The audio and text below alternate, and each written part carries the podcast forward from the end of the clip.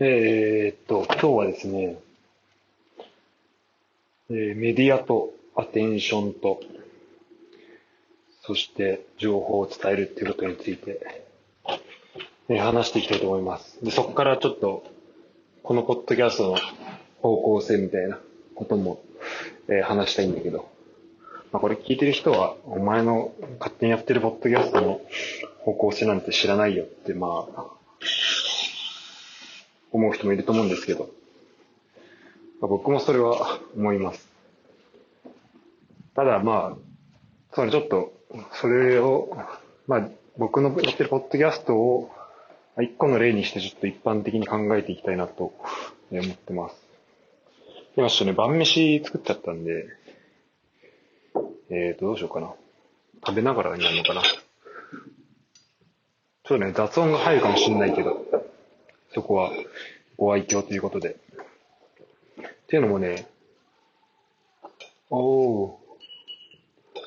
最近ね、あの、ポッド、えっと、イヤホンを、結構お気に入りのイヤホン買ったんだけど、おー、トンボが、トンボが中入ってきたよ。えーっと、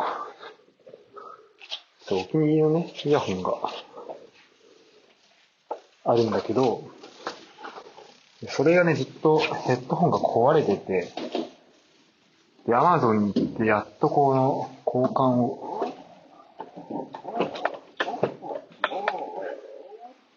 交換してもらったとこだったんですよ。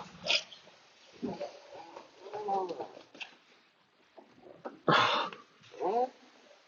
っとあとトンボ頑張って出て。そう。で、それで今お気に入りのイヤホンを使って、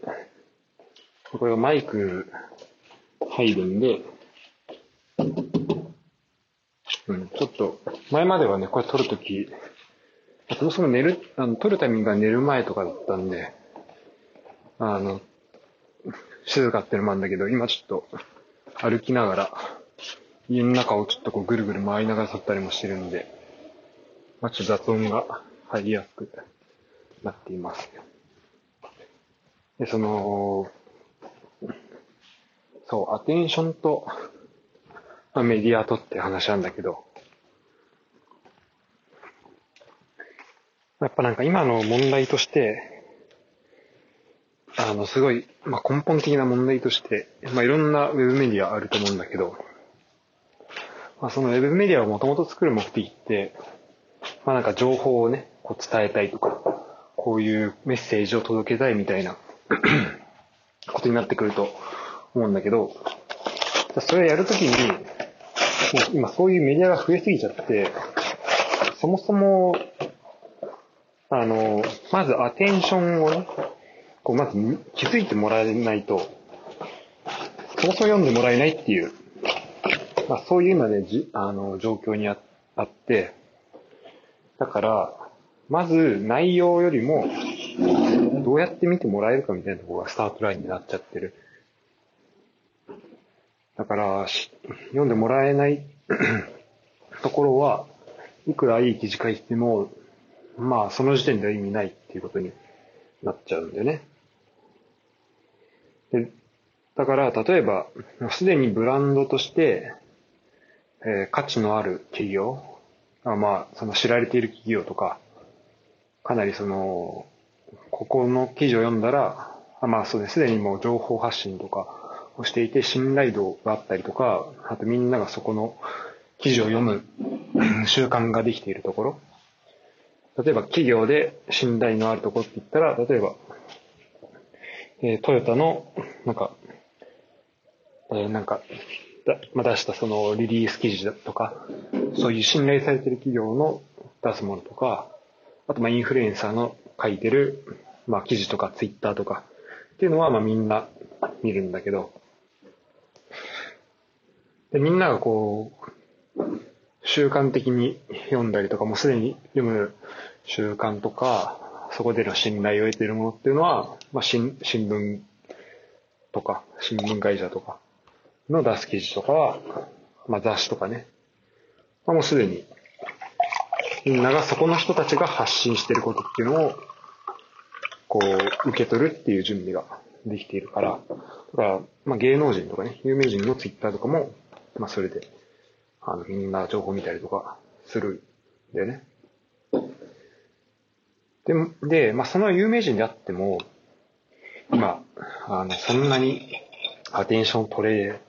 ないっていうぐらい、まあ、こう、プレイヤーが増えてきちゃっていて、そうなってくると、本当は内容とその記事のアテンションを高めるっていうところの両立はある程度までできると思うんだけど、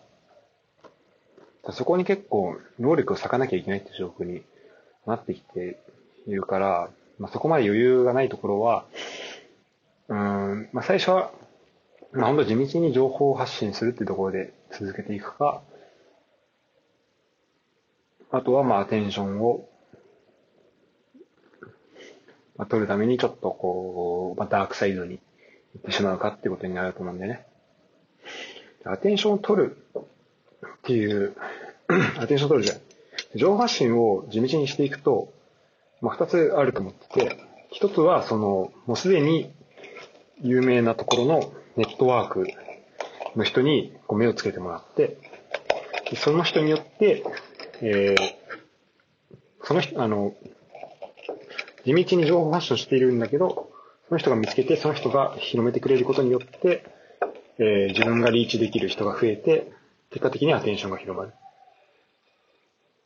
うん。で、まあ、そのためには、まあ、いい質の、え情報を出しているっていうことだけじゃなくて、うん、まあ、ちょっと運だったりとか、まあ、もしかしたら、その、あの、その裏では、なんかそのアテンションだったり、こう、人と繋がるための、なんかテクニックとかも、まあ、必要になってくるかもしれない。で、もう一個は、まあ、これは多くの人そうだと思うんだけど、まあ、情報を発信して、発信して、ま